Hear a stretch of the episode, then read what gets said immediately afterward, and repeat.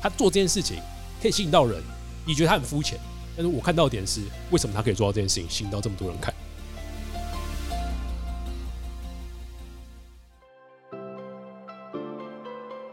你好，欢迎收听雷蒙三十，我是雷蒙。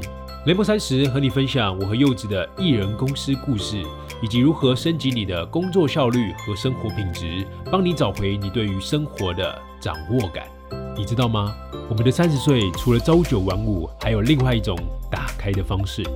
我是雷蒙，你的生活黑客教练。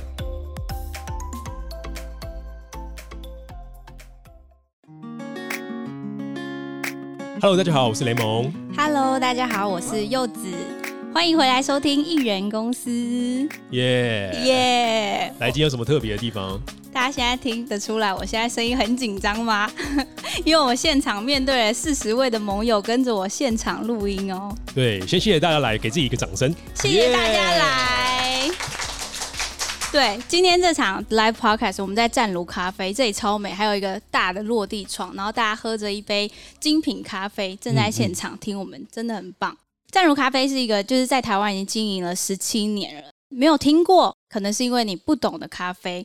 因为湛如咖啡不仅是网络口碑的五颗星连锁咖啡厅，他们也会有自己的烘焙部门，针对不同的豆子的特性去掌握最好的烘焙曲线。他们会抓出咖啡风味的甜蜜点，才会喝到现在大家手上的这一杯精品咖啡。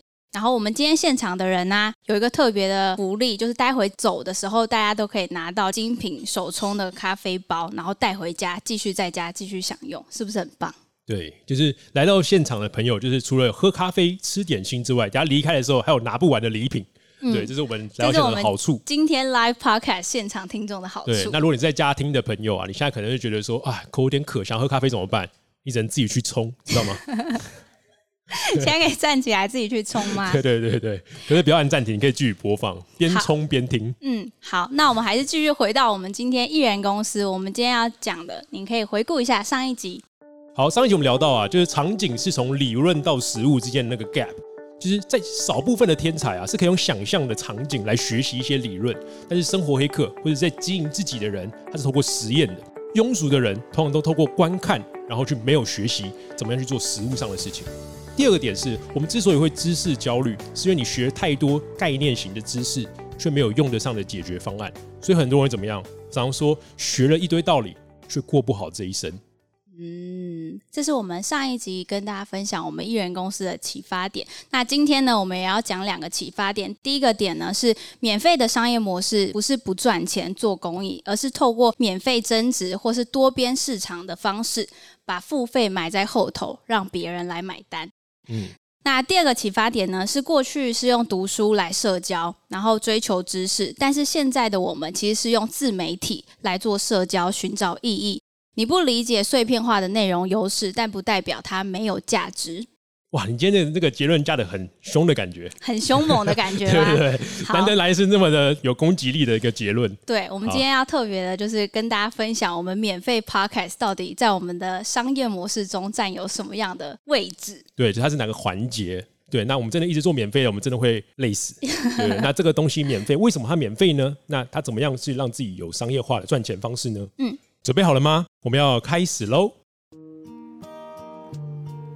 最近啊，我们的 Pocket 节目收听人数似乎的稳定成长中哦，还在创业的分类排行榜排到第一名，先谢谢大家的支持。希望大家未来可以到处炫耀说，你们曾见证一个品牌从虾米开始变到金鱼了。对对对，太好了，就大家可以拿去炫耀说，我就是听着雷蒙上次长大的，好像觉得我们很老一样。做到雷蒙六十，对，雷蒙六十感。尤其是艺人公司系列，厂商的来信询问其实也变多了，像是做线上的教育品牌、电商网站，还有女生保养的产品，真的有私讯来想要跟我们合作，觉得有被看见的感觉，真的很感动、很开心。这个产品啊，我们都会亲自体验、谨慎评估，如果有觉得适合的，再推荐给大家。嗯，其实做 podcast 之前，雷蒙本身算是一个比较知识型的 KOL。哎，你记得你第一次接业配是什么时候吗？第一次接业配哦，就是如果是写文章的话，应该是帮那个 VoiceTube 写一个他们的英语的线上课程的介绍。就那篇文章还有写到雷蒙的前女友。对对对，因为 因为我在写一个业配的时候，或者写一个帮忙一个单位一个产品做介绍的时候，我不喜欢写硬广。硬广就会像是你可能在开一些三 C 的开箱，他可能就知道说啊，这个荧幕啊多大，然后解析度多少，用多少的电量，这叫硬广，就把产品的各种规格写出来。那我喜欢写的是很内容的，就是根据我的故事，然后为什么大家会需要这样子的课程。就我那篇包怎么包？我记得我那时候包成是我是怎么样开始学英文的，然后到最后可以学到我在看英语的连续剧的时候是不用看字幕。我的前面在跟大家教学是我怎么样学英文，然后让我学到看英语的连续剧可以不用看字幕。然后最后讲说，那你可以怎么学呢？很简单，上 VoiceTube，就大概是这样。所以大家都看完就是哇，真的很有收获啊，有内容。到最后靠是个叶配，就是我的那时候叶配文都是这样子，很猝不及防的叶配。可是那篇文章真的是回响很大，光在宣传期的时候，我记得就大概有五千个 user，就是。独立的读者，然后去看到这篇文章。那厂商来找你合作的时候，你自己会注意哪一些点？哪一些点呢？就是我一定要自己使用过，就是我基本上我不会想要去介绍那些我没有使用过或者我不熟悉的一些产品服务。其实前阵子我们收到一个减肥药，那些口服，就是他们还跟我说啊，可以给你很多钱啊，这样，然后就不太敢接，你知道吗？就是我第一个我没吃过。第一个是我觉得我读者会喜欢吧，那你可以吃吃看。好，可能现在有点需要，对，反正就是因为我觉得我现在没有吃过，所以我都不太敢介绍。那如果即便我吃了，我觉得也不错，可是我发现我的读者群好像跟这个没有相关，我也不会接。对对对，我自己就像你刚刚讲那个，就是你一定要亲自使用，然后体验过，你要讲自己的感受，这样还有一个故事，不然其实都在帮他做硬广，那不是我想要做的一个业配的交换。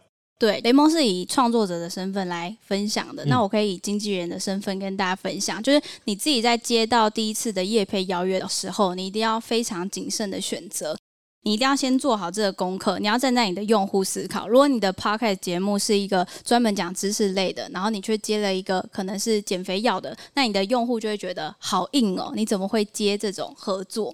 对，除非你是骨癌了，好不好？就骨癌什么都可以接，可以接情绪用品之类的。就是，就当你已经够红了，流量已经够大了，那这个时候就是你的定位是这样，那没有什么差。对，所以你要思考你这个产品跟你的人设到底是不是符合的。对对对，像我的话，我觉得我自己还有一个偏好。就是我对于什么科技产品啊，像什么智能家电啊，或是一些游戏类的，如果有厂商来找我的话，可以免费互惠是 OK 的，好不好？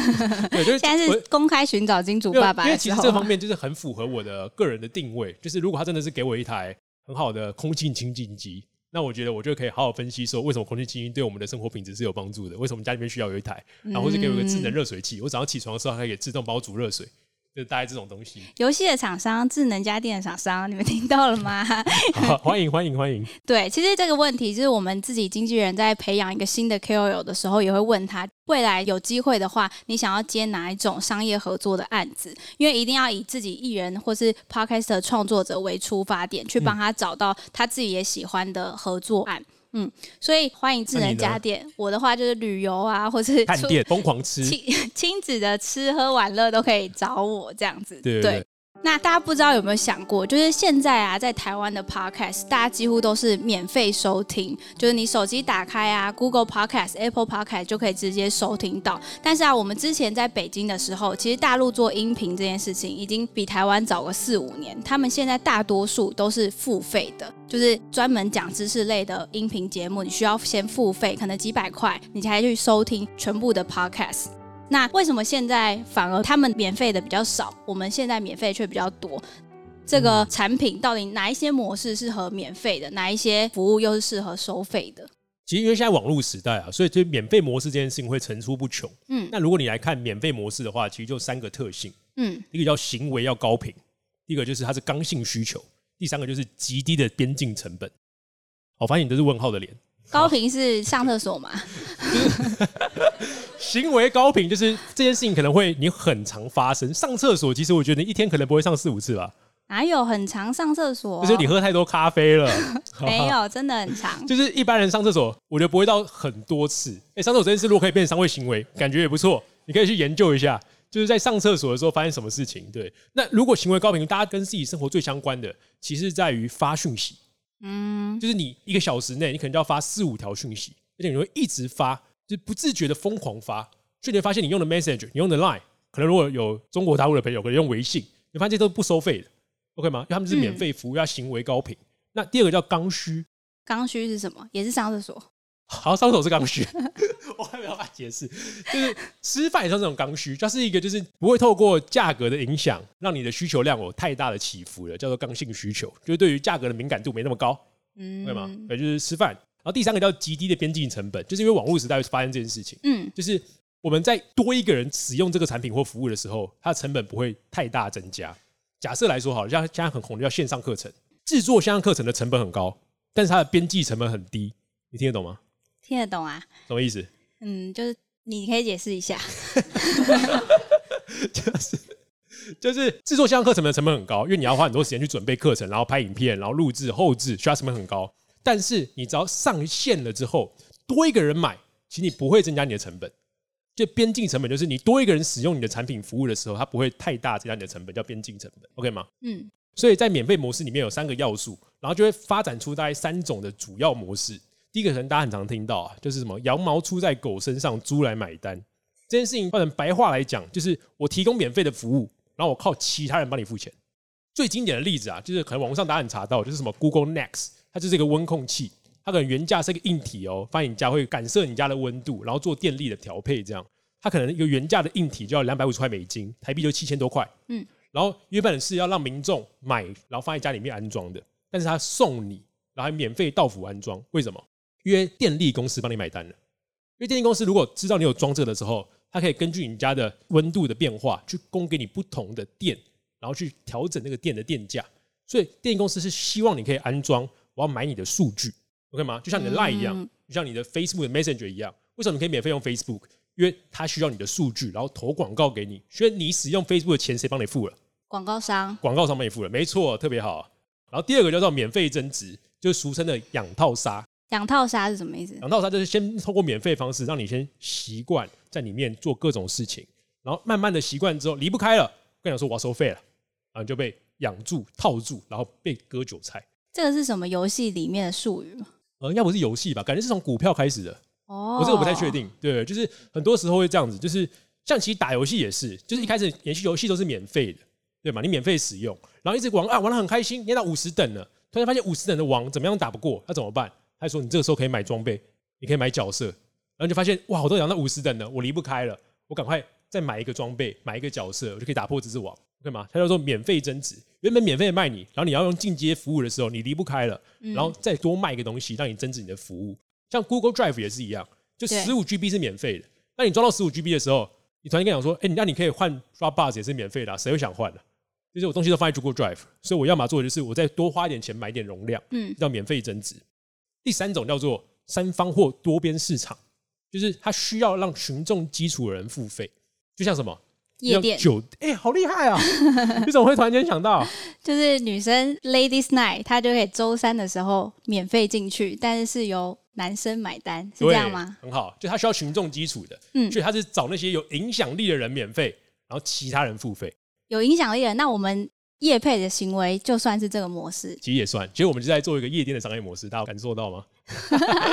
就是如果有广告商来投我们的话，广告商给我们东西免费使用嘛。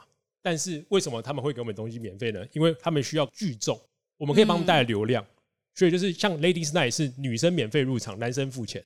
所以如果广告商找我们合作的话，就是哎、你们付钱，然后我免费，OK，？大家就是这种意思。对，就是这种三方或多边市场。所以需要群众基础。其实 Facebook 广告或是 IG 广告也都是你自己养一个账号，如果够多流量的话，就由别人来付钱，就是广告商就会想要买你这个影响力。对对对对对，就是它就是需要你的身边的人、身边的流量嘛。嗯所以如果一句话总结啊，就是你使用一个产品或是服务，你不用付钱的话，通常你就是产品本身嗯，，OK 吗？飞速来说，就是你就是这个产品，让它去吸引更多的广告商。对对对，那。免费的有三种模式，那付费的模式就是还有哪一种可以区分吗？其实付费基本上两个大特性，第一个叫做目的性强，第一个叫做信任感强。就目的性强，就是你会花钱去买这个目的。举例来说好了，就现在大家想要学一个 PS 好了，学修图，就是你会发现 PS 的教学网上一堆，你可以自己去找各种的教学，网上都找得到。嗯但是你突然间现在很想要去做人像的修图，然后异化，把脸变小，然后磨皮，这种就是很目的性的一个技术的话，突然间有人跟你讲说，你只要付三十九块，我可以帮你把这件事情全部完成，你会付吗？你可能会付，因为你的目的性极强。你不是做广泛的把这个软体学好，我就立刻想要往这件事情解决掉，就是目的性很强的事情，通常可以付费。就像我们上一集讲的，就是你要做一个产品，你要是一个非常强的解决方案。对对对所以当别人去找一个非常有目的性的时候，刚好找到你符合他的解决方案，那他就付费了。对对对，然后在这个时代里面啊，就是大家很容易付费的是找人帮你买时间，嗯，就是你花钱去买一个时间，这个时代蛮常见。就是什么意思？前阵子讲外包啊，嗯就最聪明的富人思维，就是你透过花钱去请一个人帮你省时间啦，或者是其实很多人可能一个礼拜会花四百块，为了提神买咖啡哦，对，就喝咖啡，不像是大家可能到站乳，可能就是为了享受，然后去感受一下好的咖啡，那是不一样。有些人只是为了纯提神，嗯然后疯狂买一些很廉价的黑咖啡这样。那你有没有想过，你这四百块其实可以买一些生产力工具？你可以买一个很好的一个线上的服务，然后帮你解决这个问题，帮你省下这个时间的。就你不是一直透过买咖啡这件事情，嗯，对，而且可以换个思维嘛。然后第二个叫做信任度强，就是在网络时代，很多时候会有这种信仰值极大的群体或是一个品牌，他什么都不用做，你就会为他付钱。就像前阵子啊，我们要做自己的订阅制服务的时候，我有开始搜寻说哪些 p o c k e t 在做订阅服务这样。然后我看到一个 p o c k e t 是在做法律相关的，叫大麻烦不烦？对，然后他们就在做自己的订阅服务，他们订阅服务超特别，他们订阅服务叫做应援式订阅，就是那种演唱会那种应援应援，你知道吗？就是什么意思？就是你一个月付给他钱，他什么都没做，他什么都没做，就是你付给他钱，他给你一个感谢状，电子的哦，需要找换名字就好了，然后给你一个感谢状，说谢谢你订阅我们，然后让我们继续做下去，就这样。然后你一个月可能要给他四百块，一年给他五千块，大概是这样。应援式订阅，然后他现在累积是一个月可以拿两万八。我们什么时候可以做到这样？对，我也希望可以做到这样信仰式订阅。我觉得它称为应援式订阅，我把它夸纳叫做信仰式订阅，就是你给他钱哦，可是你知道你什么都不会拿到。就像一般的开订阅制服务嘛，可能像以前什么囧星人他们在开的时候，就是你订阅的时候，他可能会每个礼拜给你东西啊，给你一个服帮你，出付费的内容啊，或是特别准备一些小礼物给你啊。就是现在这个大麻烦不烦，完全没有做，它都是你订阅了之后会给你一个电子版的感谢状，非常的信仰式订阅。就完全是因为你超级喜欢这个节目，不管他做什么，你都会付费的感觉。对啊，就是这也是我们明年的目标。先把自己自己的产品做对对，我好们，就我自己目前还是觉得说，既然你如果多付钱给我的话，我们就要给你更特别的内容，然后是只有付费人才看得到的。那应该不会是你做一个产品，想说要人家付费，就完全是走信仰式订阅。那应该是就是你先做好一个产品，你变成一个解决方案，然后人家真的喜欢你之后，你才有机会变成是那种信仰式的订阅。那应该是最后才会进行，到它是一个结果。啦。可是如果你一直都觉得说大家都要信仰我的话，你可能会连一个宗教都成立不起来，你就会被人家斗殴这样。如果你真的是有帮助到别人的话，你才有那个信任感。对，就你还是要解决方案啦好，回到你刚刚其实一开始问的那个关于大陆跟台湾的差异啊，就我自己在北京的那段日子，我就发现说，其实在中国啊，是因为目的性非常非常强，就他们在学习或接收资讯的时候，他们有一个很强的目的性。为什么？因为他们的劳动市场是一个劳方市场。什么意思叫劳方市场？就是当这个工作、你开一万二要做这个工作，旁边有人开一万一，老板会收谁？不好意思，一定收一万一的。对，就如果你 不是一个创意性的工作，或是一个真的需要有极大差异的话，都绝对选便宜的。所以他们必须怎么样？我要必须让我自己赶快学到一些新的技能、新的技术，让自己跟其他的劳动者不一样，有独特的解决方案的能力，所以我才可以拿到我自己独特的工作，不会被马上换掉。就是我在北京工作的时候，有一条我自己觉得我吓到的一个点啊，就是台湾的退休年龄可能是六十五岁，大部分啦，大部分可能是五六十岁五六十岁就会想要退休。想要退休。嗯，在我们的北京的互联网公司里面呢、啊，大家的退休年纪是三十五岁。超年轻，真的每一个人到了三十几岁就会想说：“哦，我要退休了。可是为什么他们要退休？他们不是自愿开心的退休哦，而是因为公司不要他了。就到三十五岁的时候，你可以上网搜寻，可能像百度啊、腾讯啊、华为，然后网易都有这样的不成文规定。就三十五岁的时候，你一生日了，公司就开始清理你。就我当时一个最大的印象啊，就是我们有一天上班的时候，我们公司的那个电梯旁边都有个电视墙，然后那嗯电视墙上面都会有那个今天刚满入职三周年以上的员工。”对，然后我今天上班的时候进到那个电梯，就发现一个公司入职满五周年的员工，然后上面他的他的沙龙照，然后写他的名字，然后入职五周年这样，嗯，我就知道哇，我们今天部门有个入职五周年，很开心啊。然后上楼的时候他就说啊，他请大家喝饮料这样，对，然后我们呢就真的很开心的帮他订了饮料，花他的钱啊，基本上我们部门一百多人，然后一杯饮料一百五十块台币，他们超爱喝珍珠奶茶，一杯珍珠奶茶都超贵。对，所以就是为什么台湾的饮料店要去那边开，因为成本差不多，然后可以卖超贵，然后大家都会买。对，所以他基本上请我们整个部门喝饮料就花了一万五，然后我们那时候中午就很开心的喝了他饮料。结果三点的时候啊，我就发现他怎么在收他的东西，我就问我隔壁的同事，他就说他两点内收到通知，四点要离开公司，因为他三十五岁。好可怕啊！大家听到这个会觉得超级傻眼。因为在公司啊，基本上三十五岁，就是你大概公司待五年了，你年薪绝对可能就是两三百万起跳。嗯，对。那公司突然发现说，以你现在能力，你也没有很特殊性啊，我找个两个刚毕业的大学生，我给他两个年薪两百万，一人一百万，直接可以做的比你这个三百万还要更好的事情，为什么不找两个年轻的两百万，花你这个三百万？所以基本上在中国大陆的互联网公司里面啊，就大概三十五岁会有一个很大的压迫性。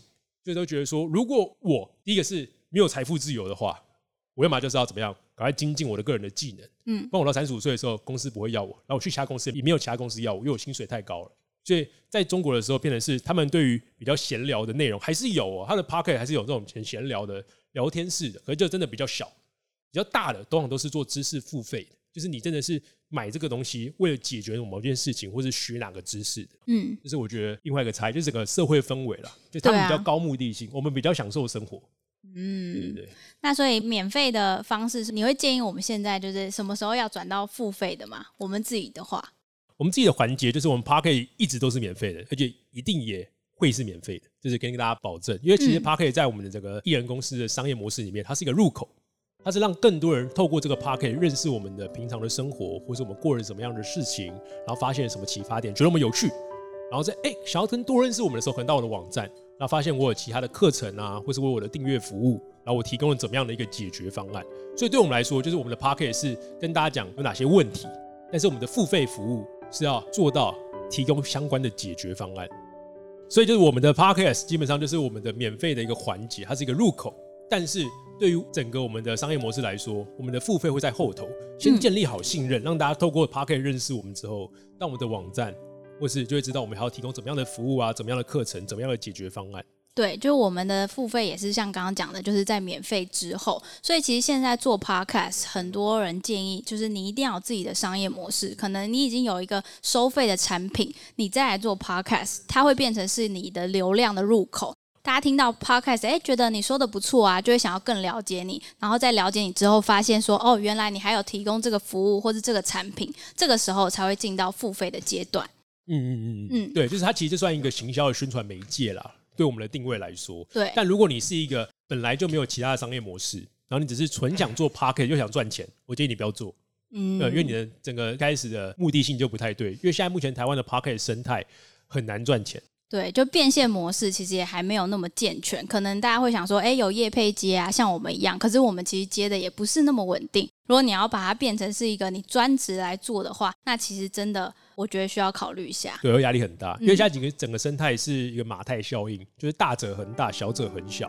所以，如果你的流量没有大到排进排行榜的前几名的话，基本上你的节目是很难被其他人看到的。对，所以你就要长时间的经营。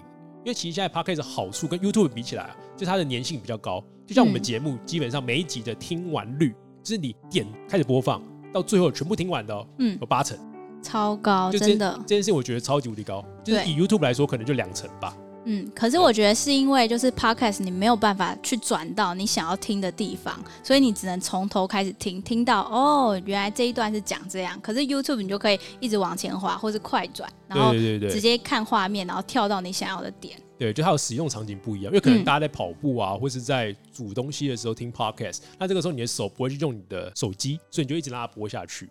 所以对于我们来说，就刚好它很适合免费模式的这个媒介。因为他就是想让大家了解我们的生活，认识我们。但如果你要更知道一件问题的真实的解决方案，那你需要拿到一些工具模型，怎么样让自己提升更好？那你就要付费内容。因为我觉得很精简的跟你讲这件事情怎么做。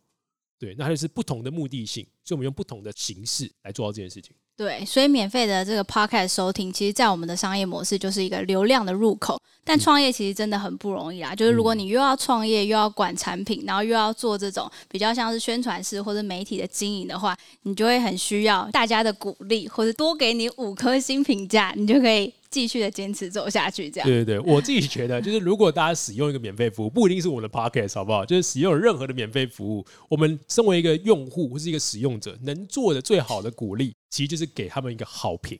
对，因为很多时候他做免费服务，说明他根本就没在赚钱，他就是为了他喜欢这件事情，有热情做这件事情。嗯所以你的留言啊，一些正向的回馈，或是一些建设性的回应，其实都对他们是最大的帮助跟感动。对，所以看 Medium 多拍手，看 Facebook 就多按赞，然后听 Podcast 就多给评价，对，这样大大家喝完了各种咖啡，希望可以给我们五星好评，自己讲。这个是你的结论是不是？对对对这阵子我们常去大学里面演讲，就除了艺人公司系列，雷蒙还是有去大学分享一些简报啊，或是游牧世代的一些课程。那其实我们在演讲的时候，发现很多学生，就是现在大三、大四的学生，他们其实对毕业的时候是觉得会很迷惘、很害怕的，就不太清楚他们自己将来要做什么，然后也很羡慕，就是从学生时代就很清楚自己的目标跟想要做自己的事的人。但我觉得会遇到这种问题，不会只是学生，因为像我自己来说，我也是读大学戏剧系毕业，然后戏剧系毕业之后决定不要再继续当演员跟导演，所以毕业的那前几年一两年的时候，我自己也是处于很迷惘的阶段。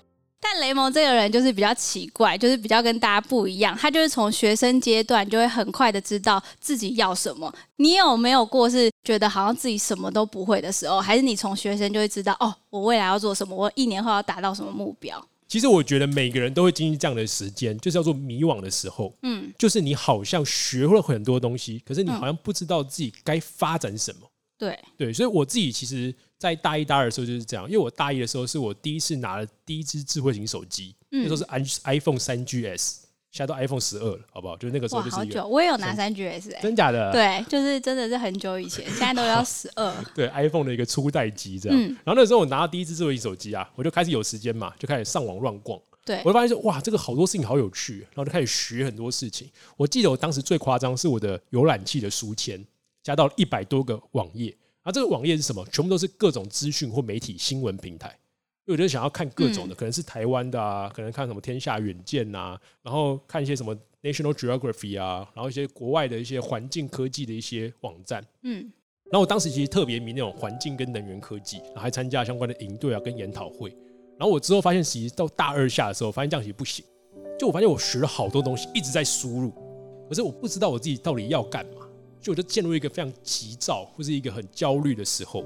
那我后来就发现说，有一件事情我必须要赶快让自己上手，就是我的生存压力。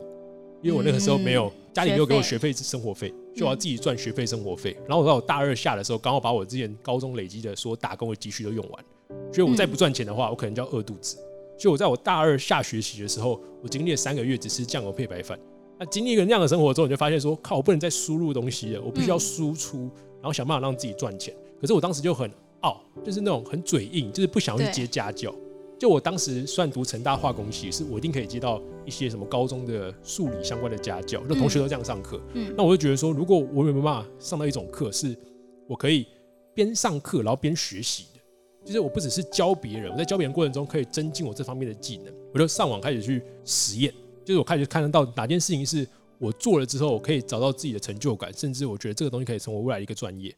嗯所以举例来说啊，就是跟大家介绍一个叫做把实验的颗粒度切小。就很多大学生可能会想要，假设现在很喜欢一一门科目，就感觉好像很有兴趣，叫总体经济学。听起来很难。诶没有啊，大家觉得很有兴趣啊。嗯像我们的总经在成大都是一堆其他系的学学生在上的，嗯然后这种总经觉得哦，看起来很酷啊，学了之后就可以怎么样，很了解商业啊，很了解社会的结构等等的。对然后大家想去上，就我的角度都是，我绝对不会修那堂课。在这之前，我先在网络上看总体经济学的线上课程，先上一个月。因为你修一门课是浪费的是半年的时间成本，是六个月。嗯那如果你能够先上一个月，知道你到底喜不喜欢这堂课。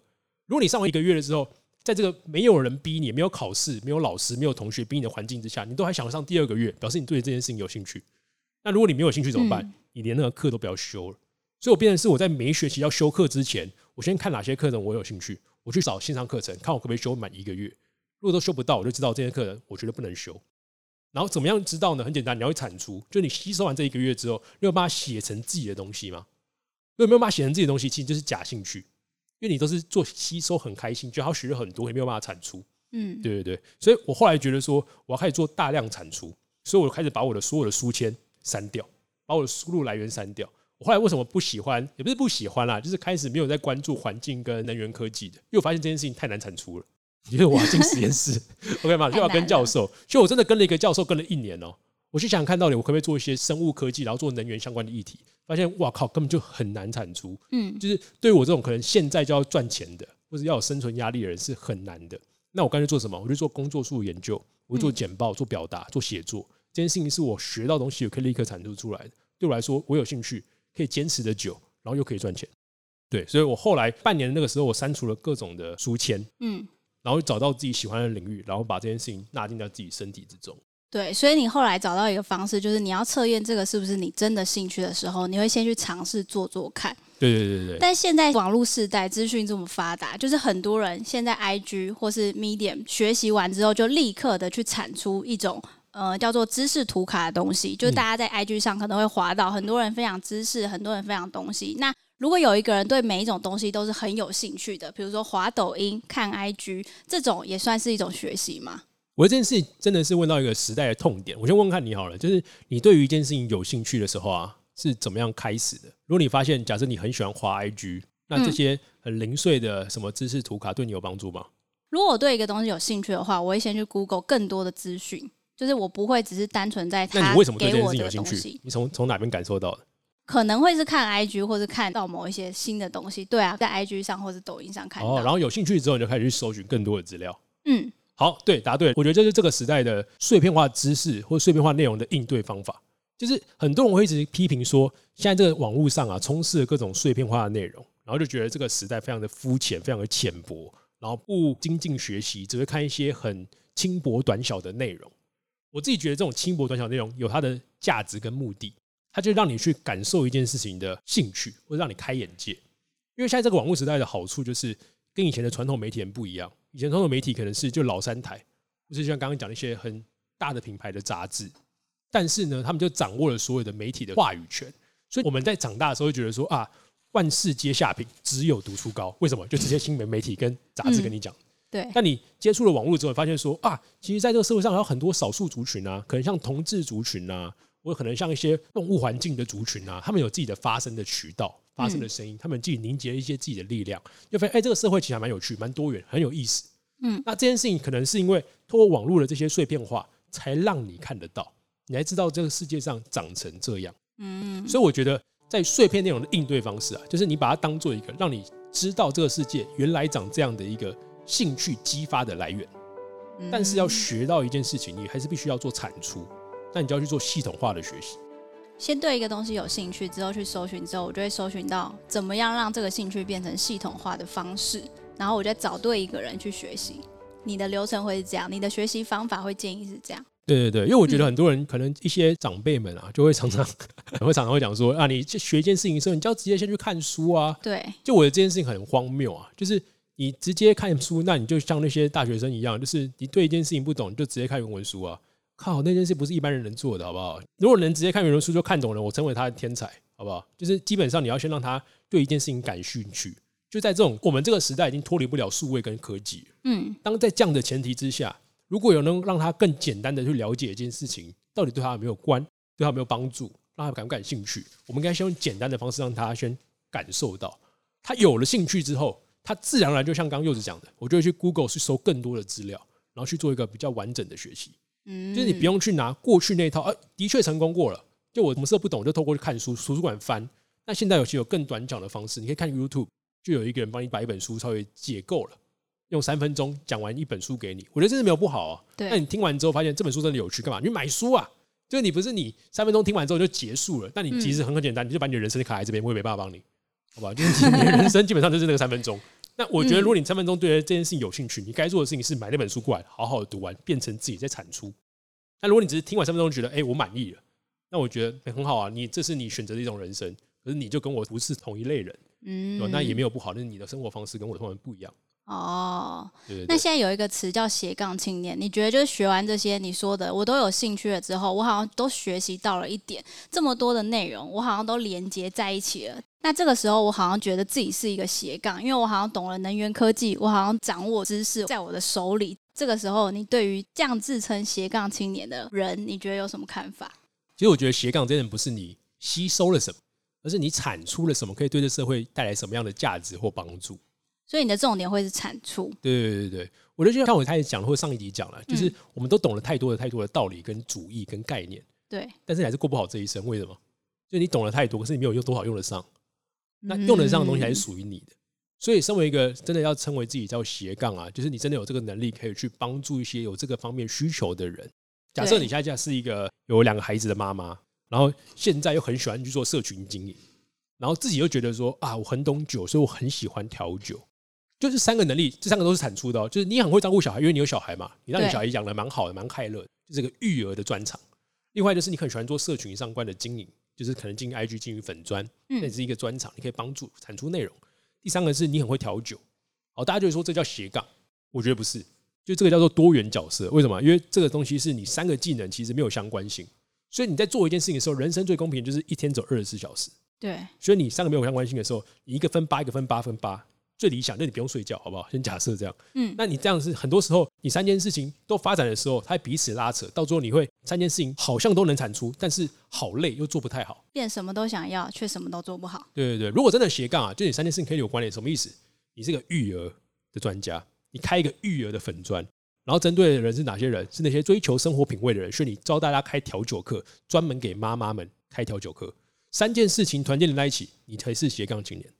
嗯，就你有三个专长，这三个专长是可以互相加成辅助的，嗯，形成一个正相关的回路，叫增强回路，好不好？对对，所以这个时候你的能力可以互相对彼此产生增长或影响，对，这个时候你才是一个斜杠青年，嗯，对。可是前提都是在你要去帮助更多的人，要产出属于自己的东西，不是你学会了。我今天看了美国大选，那我就是一个政治的评论家，看太可怕了，对，对对对，就是你应该是。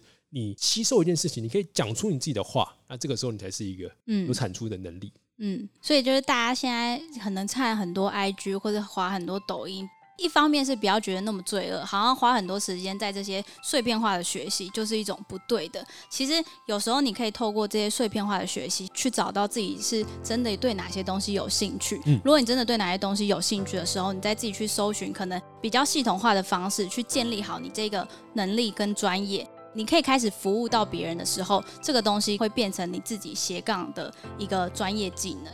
对啊，就是你要去知道每个不同的载体的用途的目的是什么。